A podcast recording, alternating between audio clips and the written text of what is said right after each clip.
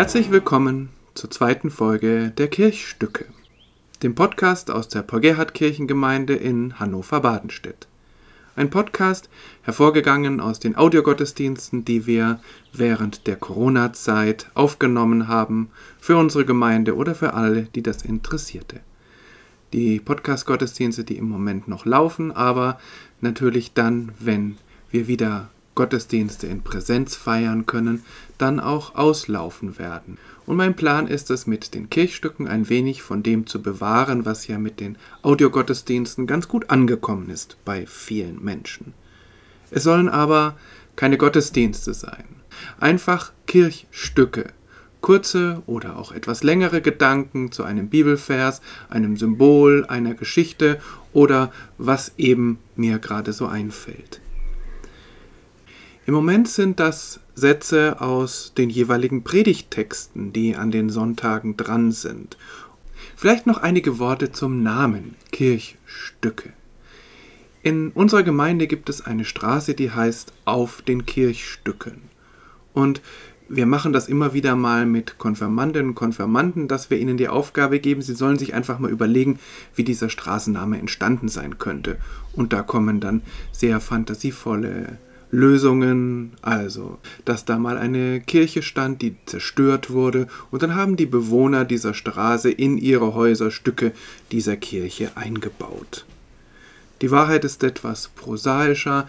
In dieser Straße lagen früher Grundstücke, deren Erlös dazu beigetragen hat, die kirchliche Gemeinde hier in diesem Stadtteil zu finanzieren.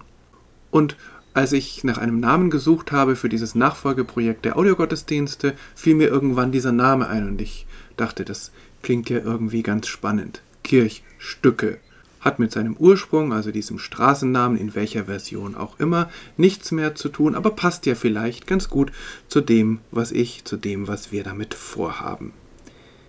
Das Kirchstück heute stammt aus dem Predigtext des fünften Sonntags nach Ostern und steht im Danielbuch. Zögere nicht, mein Gott, auch um deiner selbst willen. Daniel Kapitel 9, Vers 19.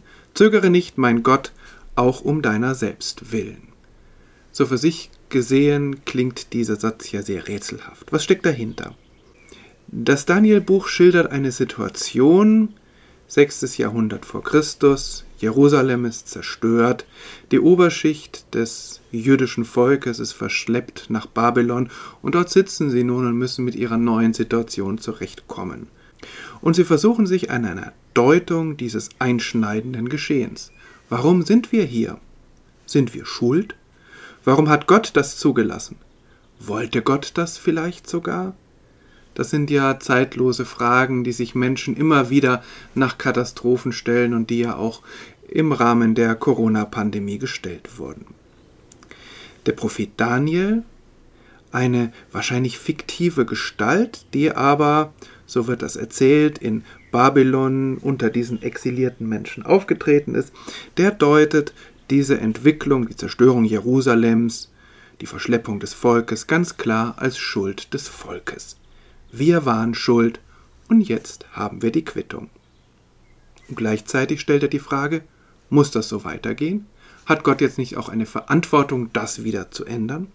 Und so wird zunächst einmal eine Szene mit einer ganz klaren Hierarchie geschildert. Da ist Gott, mächtig, übermächtig. Und da ist der Prophet, ohnmächtig. Er wirft sich für das Volk auf den Boden, macht sich ganz klein. Und er streitet nichts ab. Er bringt keine Ausreden vor. Er schiebt es nicht auf irgendwen anders. Und er sagt ganz klar, wir hätten es anders machen können. Wir waren nicht zu schwach, wir waren nicht zu unwissend, wir haben uns einfach falsch entschieden. Aber dann kommt das Aber. Daniel bittet, dass Gott gnädig sein möge, dass er dem Volk verzeiht und dass er nun endlich aufhört, dieses Volk zu bestrafen. Er sagt nicht, wir können nichts dafür, die Strafe war falsch, er sagt, nun könnte es anders weitergehen. Zögere nicht, mein Gott, auch um deiner selbst willen, oder wenn du uns verzeihst, dann ist das auch besser für dich. Das ist irgendwie frech.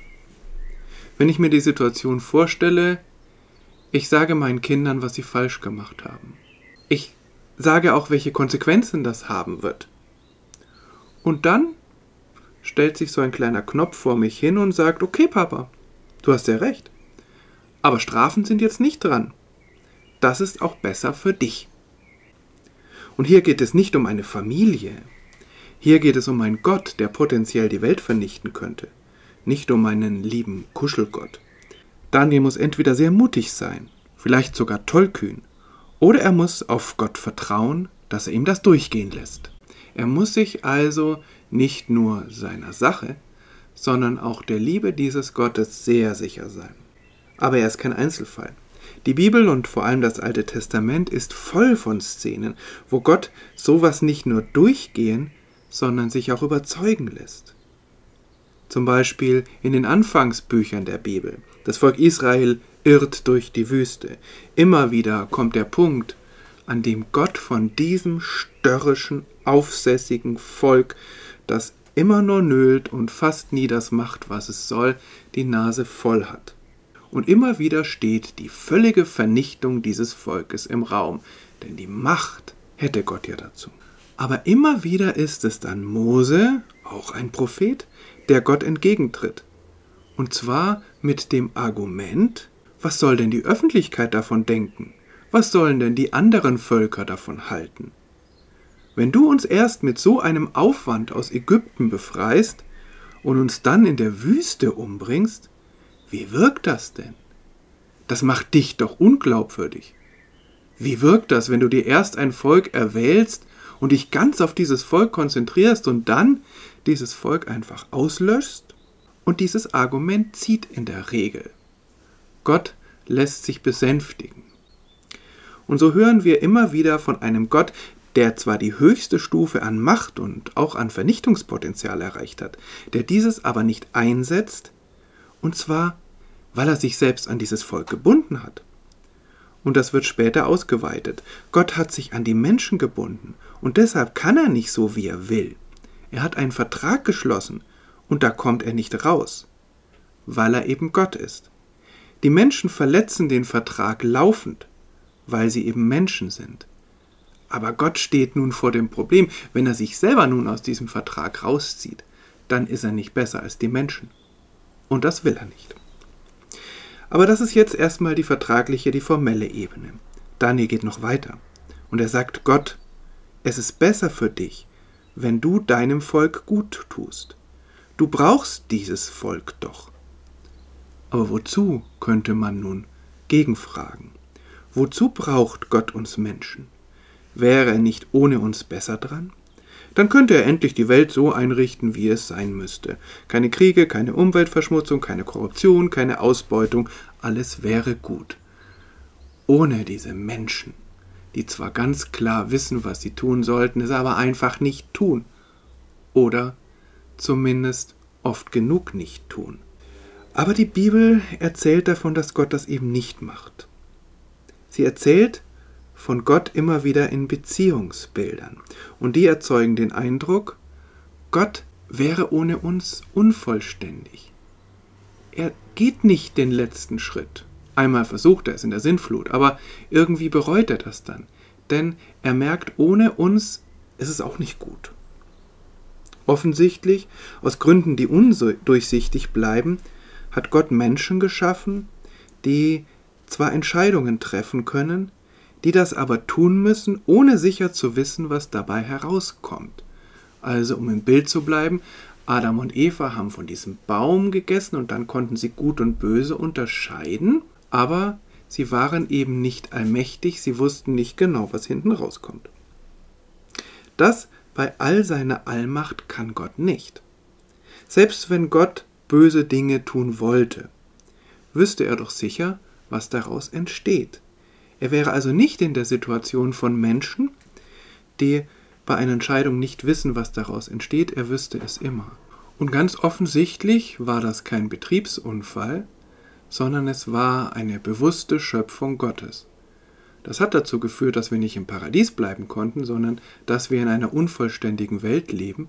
Aber es hat eben auch dazu geführt, dass Gott nicht einfach sagen kann, das mache ich wieder rückgängig, diese Menschen kann ich doch nicht gebrauchen, sondern offensichtlich ist es ihm wichtig, dass wir so sind, wie wir sind. In dieser Hinsicht ist Gott also einerseits selbst schuld, dass die Menschen immer wieder gegen seine Gebote verstoßen, und andererseits scheint er eben solche Menschen zu brauchen. Aber wie auch immer, Daniel kann so frech sein, weil er weiß, so mächtig Gott auch ist, er wird letztlich gut tun. Es ist nur nicht schlecht, ihn daran zu erinnern. Und vielleicht ist Daniel darin ein Vorbild für uns. So viel heute zu diesem Kirchstück. Ihnen, euch alles Gute, bleiben Sie gesund, bleibt ihr behütet. Bis zum nächsten Mal in den Kirchstücken.